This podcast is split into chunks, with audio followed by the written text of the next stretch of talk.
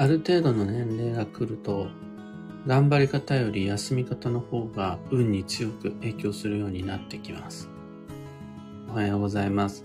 有限会社西企画西俊久です。運をデザインする手帳、有機暦を群馬県富岡市にて制作しています。有機暦は毎年9月9日発売です。最新版のご注文を受けたまわります。放送内容欄にリンク貼り付けておきます。で、このラジオ聞く暦では毎朝10分の暦レッスンをお届けしています。今朝は、運は頑張り方より休み方で磨かれるというテーマでお話を。頑張るのって、ただ頑張るだけでいいんだったら誰もそんなに苦労しないというか、それほどのセンスを必要なとせずに意外となんとかなるもんです。例えば、本当に最後の最後、ラストスパートの時なら、計算もペース配分も、それこそ、体裁見た目も不要で、とにかくがむしゃらに歯食いしばって、ひたすら前を目指すのみです。一方で、休むのはただ休んだだけでは休めないから、頭もセンスも必要です。いつ休むのが効果的か、どう休んだら効率的か、そもそも、いつまでだったら休めるのか、休んでも問題ないのか、なんていうのを計算しなくちゃならないから、本当にセンスを問われます。で、見てると、下手な人が多いです。何を隠そう僕自身が一番下手だと思います。わかりやすいのが、休んでて怒られたことが多いです。多分休んじゃいけない時に休んでるんだと思います。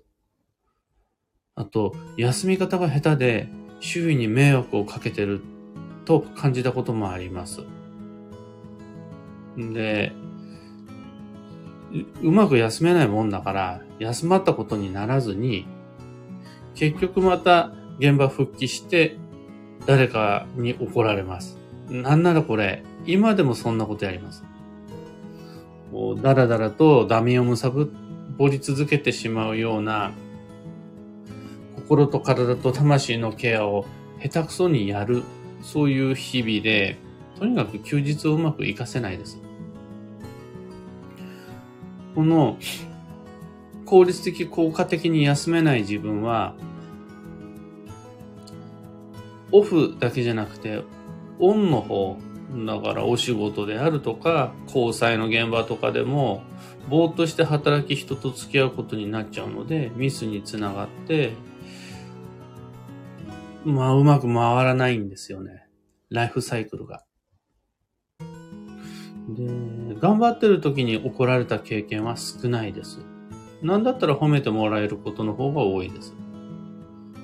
下手なら、下手なりに頑張っていることを評価もしてもらえます。まあ、失敗しても頑張ってるうちはなんとかなる。めっちゃ褒められるっていうことはないし、まんま結果が出ることはなかったとしても、そこまでは怒られない。問題なのは、やっぱり休み方の方です。この休み方の良し悪しこそ、運の良し悪しに直結してくるっていうのが最近の僕の実感です。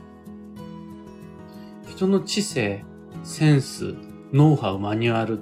そういうのって、頑張り方より休み方を調べた方が、持ってるその、ものの良し悪しが分かりやすいし、精度の高い観点になります。休み方が上手な人は運がいいです。もう頑張り方が一見上手に見えたとしても、休み方が下手だとそれを維持することができないので、またあの、表面上の頑張り方だけ見てる可能性もあるので、見間違えてしまうこともあります。運のいい人は、オンよりオフでその優れた能力、センスを発揮します。というか、オフが上手だから、オンで活躍することができているのだと思います。例外的な天才を除いて、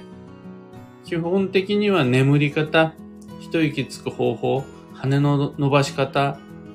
これを見れば当人の実力、運の実力がわかります。で、僕のような休み方が下手くそな凡人が頭を使うとしたら、どうやって頑張ろうって野望を練ることではなくて、どのように心のケアをすると自分に合っているのか、そっちを考えた方が、費用対効果が高いです。いつ体を休めることで周囲に迷惑をかけないのか、いかに手持ちの道具を手入れしていくのか、こっちを調査、計算、工夫する方が、より楽に運を育てることができます。結果としてそれが自分自身の知性、センス、また運を磨くことにもつながります。何がいいって、この休みに力を入れることの恩恵として、その後手に入るのは十分に整った心、体、道具なわけです。で、手入れが行き届いた心、体、道具を使えば、そこまで無理に頑張んなくても、意外に上手に物事の成果を出せるはずなんです。歯食いしばって頑張らなくても、良い状態の心身、そして十分に使いやすくなっている道具。これで仕事だけじゃないです。交際においても、その他の様々な自分自身の趣味の取り組みにおいてもうまくできるようになる。まあ、変な話、すんごいよく寝た後は気持ちよく頑張れるっていう感じです。寝るだけじゃないんですが、休みっていうのは。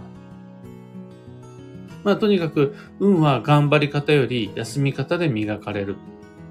今日のタイトルのまんまです。で、これってある種の分岐点があると僕は思っていて、心も体もピッチピチな夜更かしをものともしないような若者は特に頭使わなくてもその活発な細胞で疲労も消耗もなんとかなるもんです。それならそんなに頑張って休まなくても3鉄4鉄ぐらいできちゃえるんだから寝る間も惜しんで頑張り方を磨くのもまあいいと思うんです。休まなくても頑張れる人は頑張り方を磨いた方が運もすくすく伸びるはずです。でも、年を重ねてくると、それに比例して休み方の重要性が高まっていって、休めない人ほど運が停滞していくものです。10年前、20年前と今では違ってくるというわけです。だから、より正確に言うならば、大人の運は休息で決まる。大人は頑張り方より休み方を頑張った方が、ん？頑張り方より休み方をしっかり整えた方が運が磨かれるっていう感じです。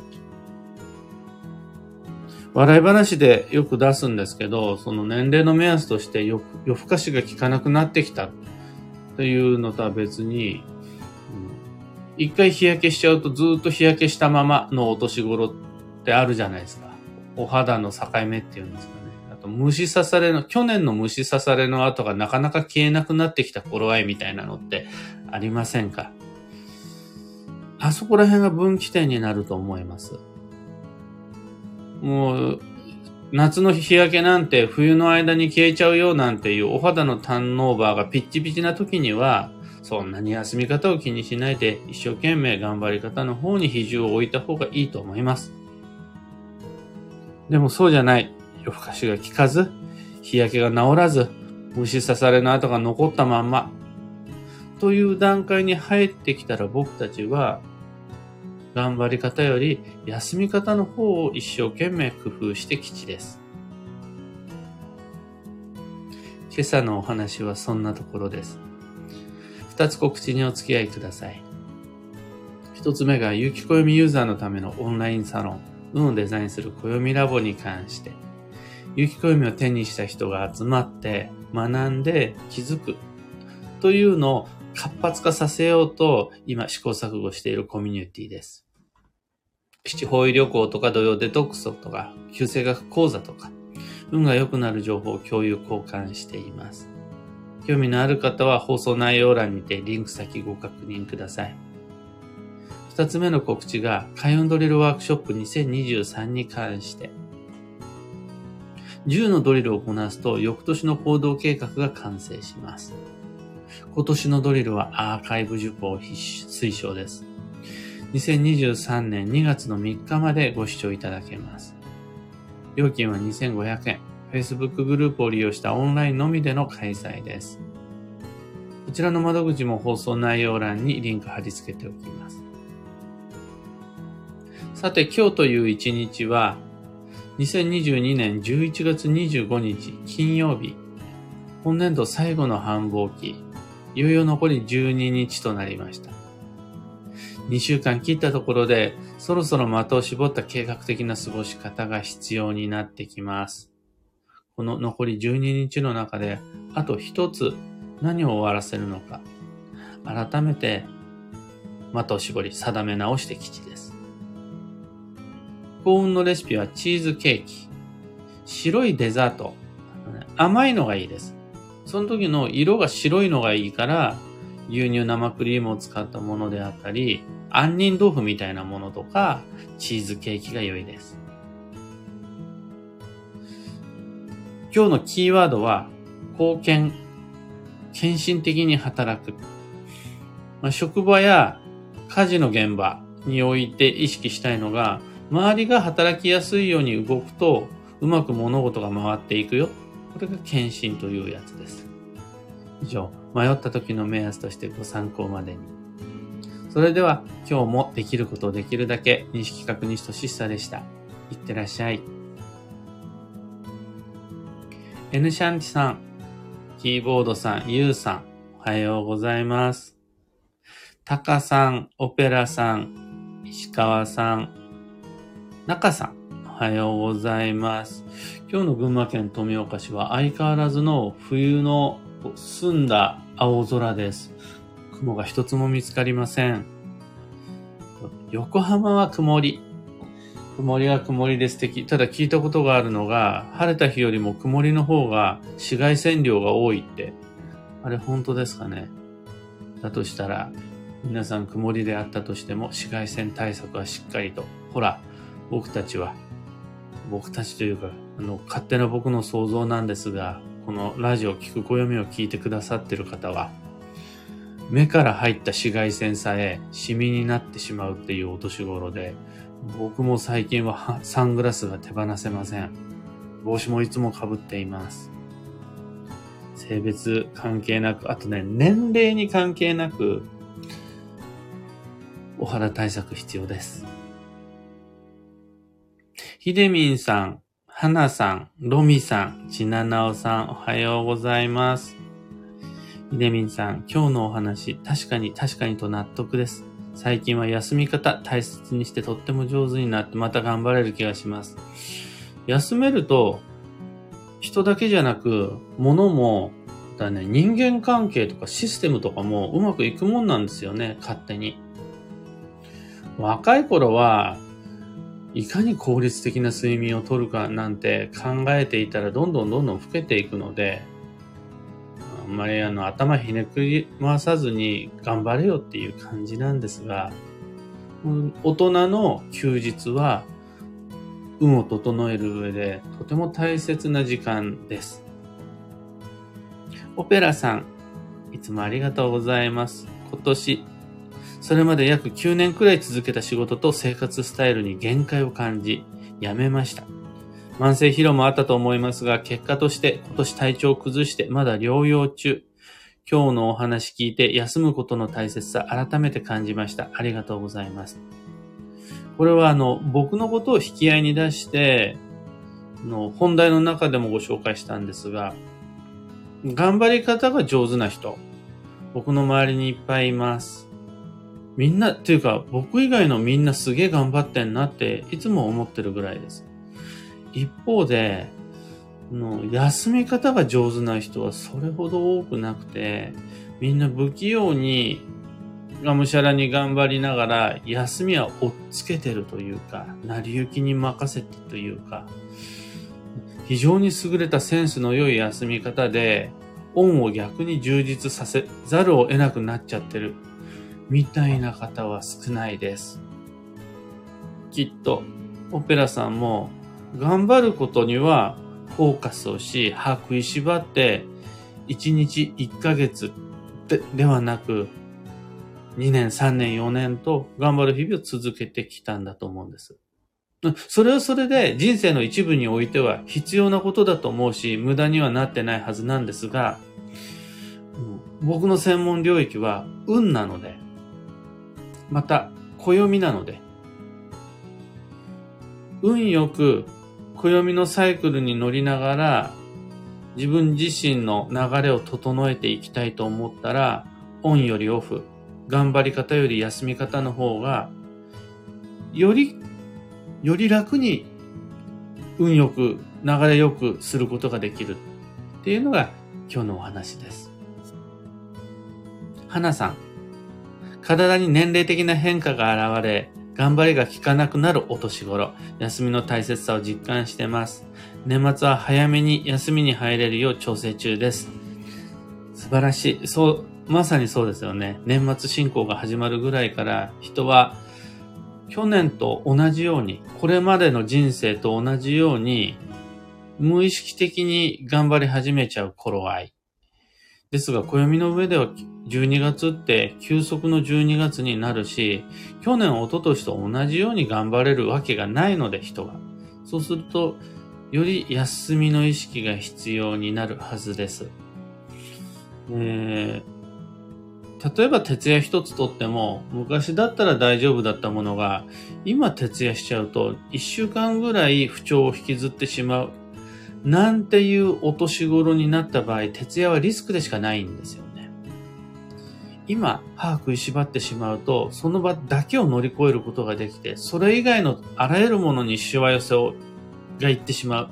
なんていう人にとって、もう歯食いしばっちゃダメなんです。今後の人生は。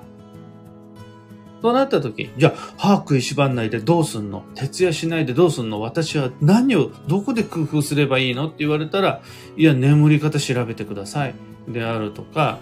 休んでる時にどうやったら休めるのか努力してくださいみたいな、そっちです。僕たちの力の入れどころは。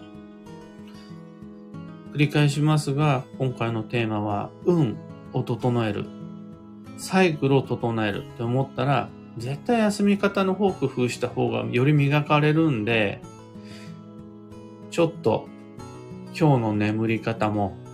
休息の10時、休息の12月の過ごし方も工夫し始めてみてください。というわけで今日もマイペースに運デザインして参りましょう。僕も行って参ります。